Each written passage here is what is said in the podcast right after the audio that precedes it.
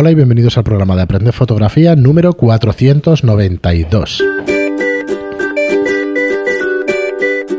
Hola, soy Fran Valverde y como siempre me acompaña Pera la Regular. Hola, ¿qué tal? Muy buena, espera. Eh, disculpad los ruiditos, hoy me parece que vamos a tener alguno que otro. Espero que no sean demasiado molestos y que... Y, bueno, y que no sean pausas. Sí, que podamos, que podamos grabar. Bueno, como, como sabréis, ya llevamos un montón de programas eh, repasando los cursos de, de, fotografía. Estábamos en las especialidades, en, en los cursos, para que cualquier fotógrafo sea aficionado profesional, eso sí, aficionado pues un poquito más avanzado, pueda dedicarse a alguna de las especialidades en las que hacemos el curso, de las que hacemos el curso. Nos quedan el de astronomía, el de interiorismo, tanto de curso básico como el de retoque, el de bodas y luego tenemos un par de cursos extras, el de la Canon EOS 5D Mark IV para manejarla y la cámara en especial, esa cámara específicamente y el curso de flash de Zapata, el 580X2, que es el más vendido de Canon, con permiso del 600, que supongo que empezará ya a ser de los, de los vendidos, pero bueno, el 580 lleva bastante más años en el mercado. Y además ha habido dos versiones, así que todavía más. ¿no? Así que bueno, vamos a darle un repaso rápido a los cursos que nos quedan. El curso de fotografía gastronómica lo realizó eh, Natalia ¿vale? en 10 lecciones, como todos nuestros cursos.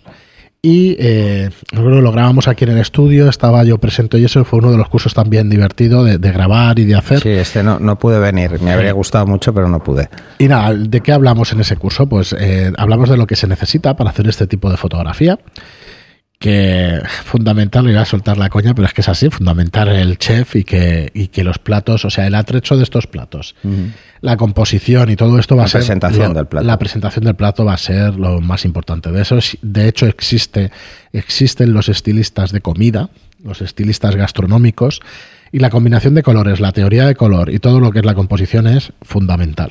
Mm. En, esta, en esta especialidad. Mm. Entonces, bueno, con Natalia repasamos pues distintos platos como, o distintas texturas también, como por ejemplo el chocolate, la caída de gotas de chocolate, fotografiaba chocolate, el tema de, por ejemplo, un plato de tortitas del desayuno. Hicimos tres, cuatro tipos de desayuno para que, para que se viera. Este tipo de fotografía es muy importante para las fotografías, por ejemplo, de hoteles.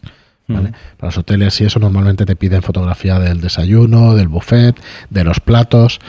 Entonces, eh, por ejemplo, también se fotografió pan. Vimos distintos ángulos de incidencia de la luz para el, la para textura. el pan, por ejemplo, para la textura. Eh, creo que eh, con alguna fruta también.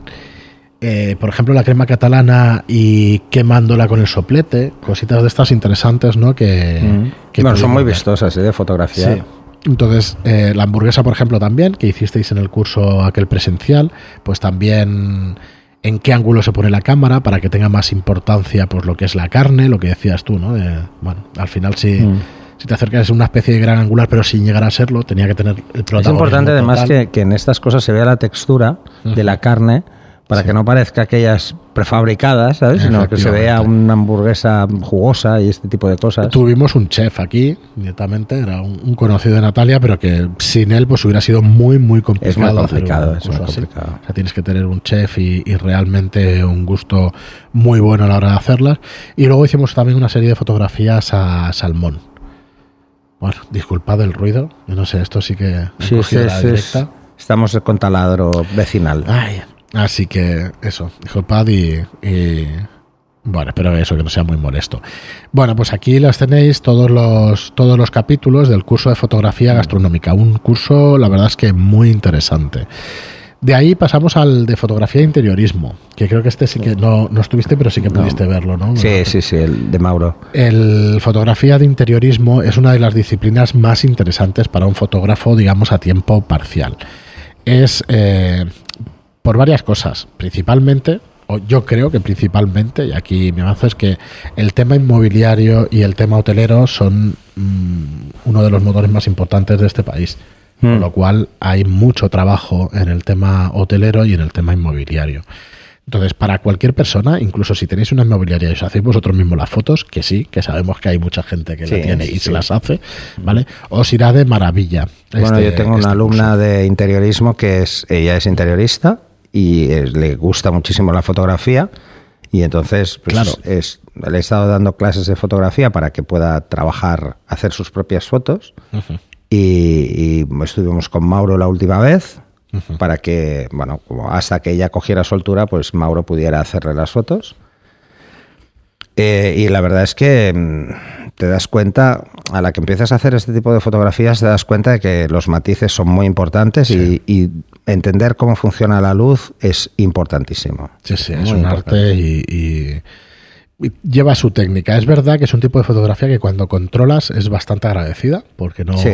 no te vas a encontrar casos muy, muy, muy especiales. Excepto Lo que pasa, el tema lo que de los pasa es que el sitio, el sitio Sí. es el que te la juega malas pasadas. Y al contrario, veces, ¿eh? es el que te puede hacer triunfar Sí, también. sí, sí, sí. Porque- A ver, pero hay que tener en cuenta que, por ejemplo, en, en- ver, Mauro, por ejemplo, está acostumbrado además a, a- hace muchas fotografías de ese estilo, entonces está acostumbrado a improvisar situaciones. sí. Cuantas más situaciones viváis, más fácil es que os salgáis de, del típico piso infotografiable que llegáis y decís, "Bueno, esto como lo Eso es pillo?". lo más complicado de hacer. en ¿Vale? este tipo de porque fotos, pues, es no. oscuro, o porque eh, todas las entradas de luz dan un patio de luces y no sabes si abrir las cortinas, no abrirlas, qué, qué haces con esto y este tipo de cosas. Y la verdad es que sacarle partido a espacios que aparentemente no lo tendrían es donde está el arte de, este, de, de- de la fotografía de interiorismo. Pues en este Y luego curso. jugar incluso con atrecho. ¿eh? Mauro lleva Sí. cosas para Sí, poner y para jugar, porque, bueno, para vestir zonas, ¿no? Pues en este curso vemos, eh, hicimos un piso, un piso bastante grande en el Eixample, en Barcelona, eh, y Mauro nos explica pues la característica de estas fotografías, el material que se necesita, Mm. los consejos para interiorismo, y a partir de aquí ya pues nos pusimos a, a fotografiar pues el comedor de distintos ángulos, hay un par de lecciones, La- los contraluces, que puede ser de lo más complicado, como igualar las luces en, en un contraluz, fotografiar espacios reducidos y la fotografía de detalle, que muchas veces se nos olvida en la fotografía de interiorismo, que siempre es como de arquitectura, de espacios amplios, rectos y eso, pero para un interiorista los detalles a la hora de, de vestir un piso, esos rincones, pues son también muy importantes. Bueno, son, son cosas que, que parecen triviales a la hora de escogerlas por parte del interiorista y no lo son. Y para ellos es importante que esté. Sí, sí, Porque efectivamente. si no, Es que al final es su pierde. trabajo, ¿no? Sí, donde- pero es que hay veces que dices, pues es que hasta el pomo de la puerta tiene algo. Sí. ¿no?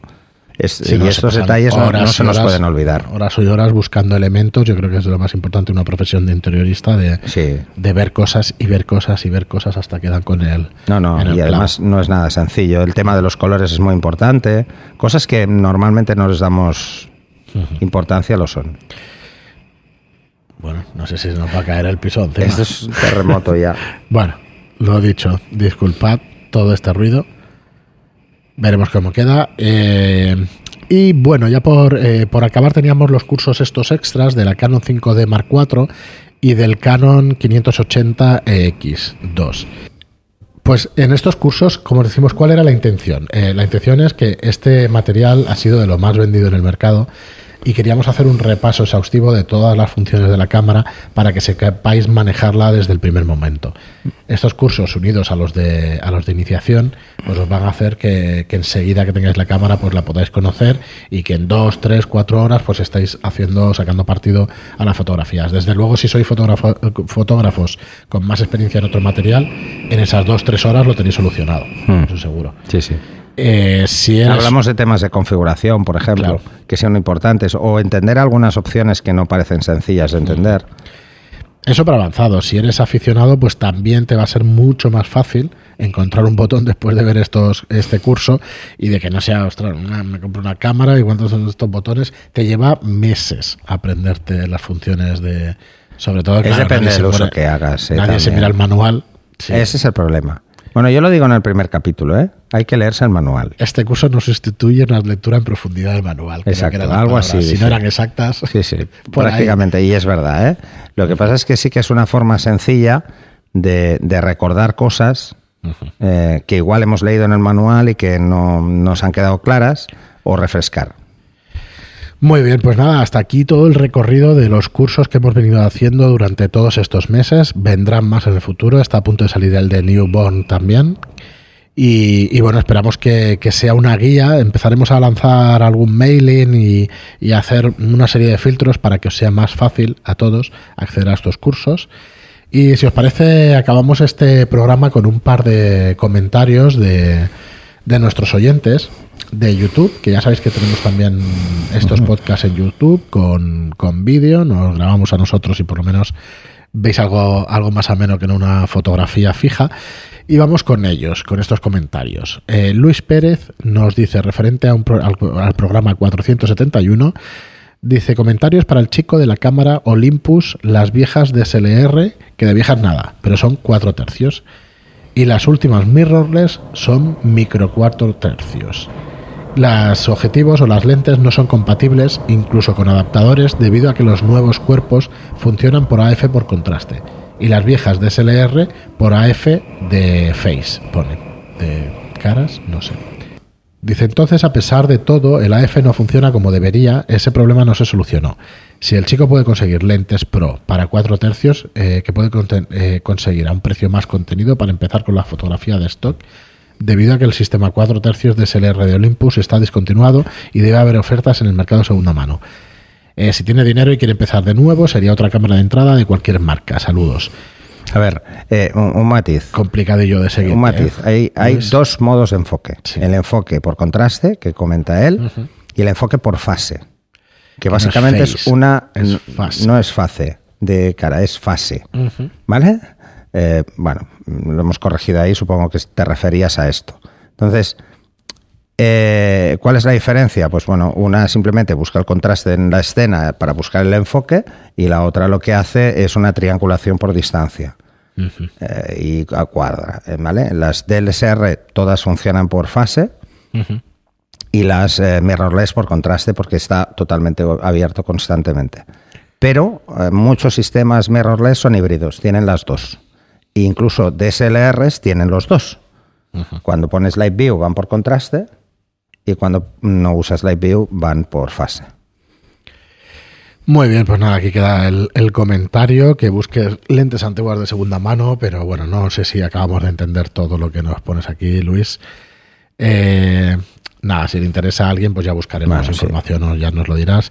Y Borja S. White eh, nos comenta, dice, buenos días, una recomendación de curso, cómo ganar dinero con la fotografía de stock. Me parece súper interesante. Un saludo y seguida así. Me encanta el programa y los cursos son buenísimos. Pues nada, gracias a ti. Buscaremos a alguien de fotografía de esto. Sí, nosotros no podemos hacer un curso de fotografía de esto porque no. Yo he hecho, ¿eh? Sí, pero. Pero, no para ganar dinero. Claro. Era básicamente porque lo hacíamos todos hace 10 años. Todo el mundo, todos los fotógrafos subíamos fotos a stock. Incluso yo he hecho sesiones solo para subir a stock lo poco que sé yo o que me puedo imaginar sobre la fotografía de stock. En, estas fotografías solo he ganado dinero con las fotos a mi hijo. O sea, es cuando era bebé.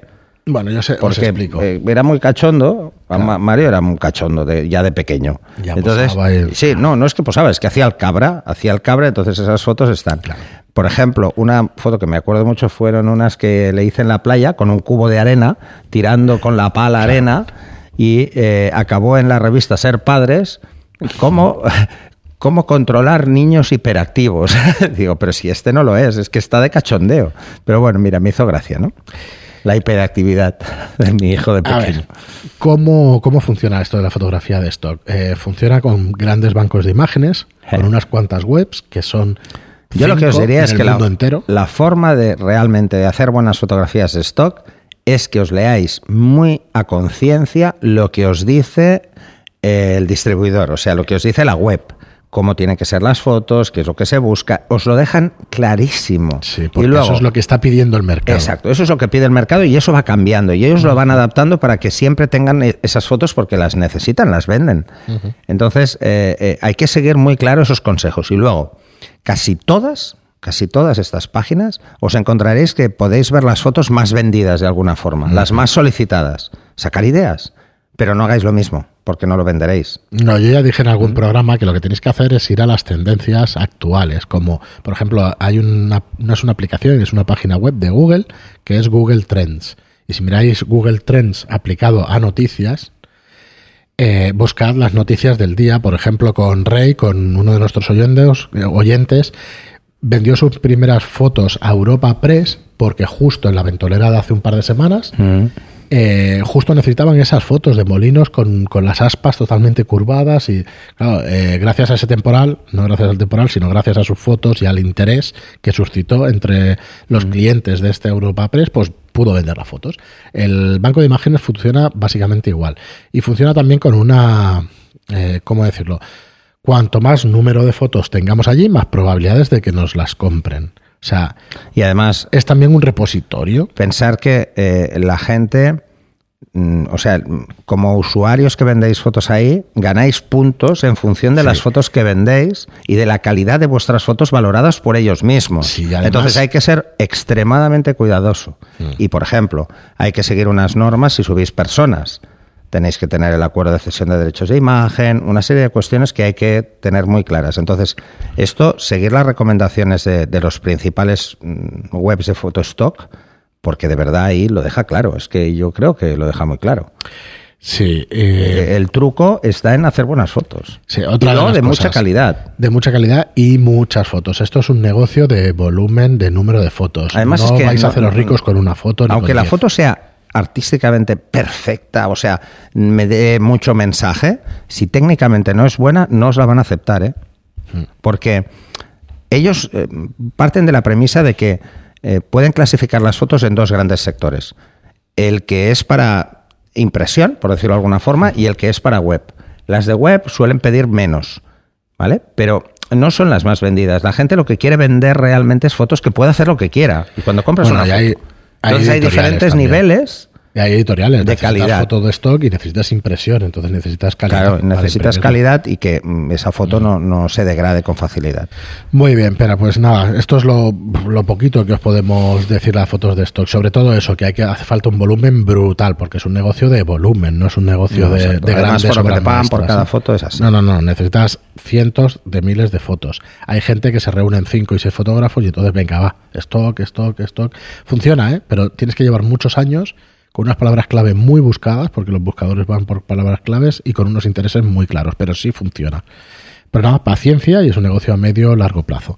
Muy bien, pues nada más. Mm. Bueno, es Lo vamos a hacerse, dejar aquí. Es, es hacerse mm, más conocido, entonces apareces en los top, apareces ahí, y entonces es más fácil que encuentren tus Es un fotos antes que negocio otros. meritocrático. Cuanto, Sí. más Cuanto mejor eres y y cuanto más vendes, dinero le hagas más ganar a la ganas. plataforma, más vas a ganar. ¿eh? Eso está claro. Si lo tienes claro, venga, adelante. Y puede funcionar. ¿eh? O sea, no, no es una cosa irreal ni, No. ni inconseguible. No, no, no. Al contrario, pero es trabajo cada día, venga. Y si os fijáis, la mayoría de fotografías, hay muchísimas fotografías pensadas para empresa. Mm. Os encontraréis que fotografías, por ejemplo, de plantas industriales, de gente en una reunión, eh, gente tomando café, gente Y ser un charlando, poco gente... más naturales en ese tipo de fotos. Cada Sí, vez que buscamos alguna foto, encorsetadas. sí, porque siempre son las mismas. Entonces, cuanta más naturalidad, ya veréis cómo va a funcionar y, Y luego los niños.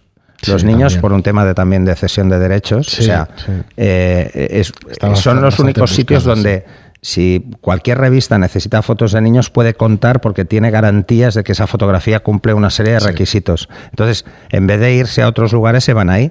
Y, y como esto está especialmente protegido, el tema de la imagen de los menores está especialmente protegido, ninguna empresa se la juega cogiendo una foto de internet. O sea, van y la van a buscar a un banco de imágenes y pagan. Sí. O sea, no se la juegan. Una revista de, de, pues esta que os decía, pues ser padre, no Sí, se la va a jugar. Porque es, es que se le puede caer la del pulpo, ¿no? Entonces, pues bueno, ese tipo Muy de bien. cosas van muy bien. Pues hasta aquí el programa de hoy. Muchísimas gracias a todos, como os decimos siempre, por vuestros comentarios y por vuestros me gusta en iBox y por vuestras reseñas de 5 estrellas en iTunes. Gracias y hasta el próximo programa. Hasta el siguiente.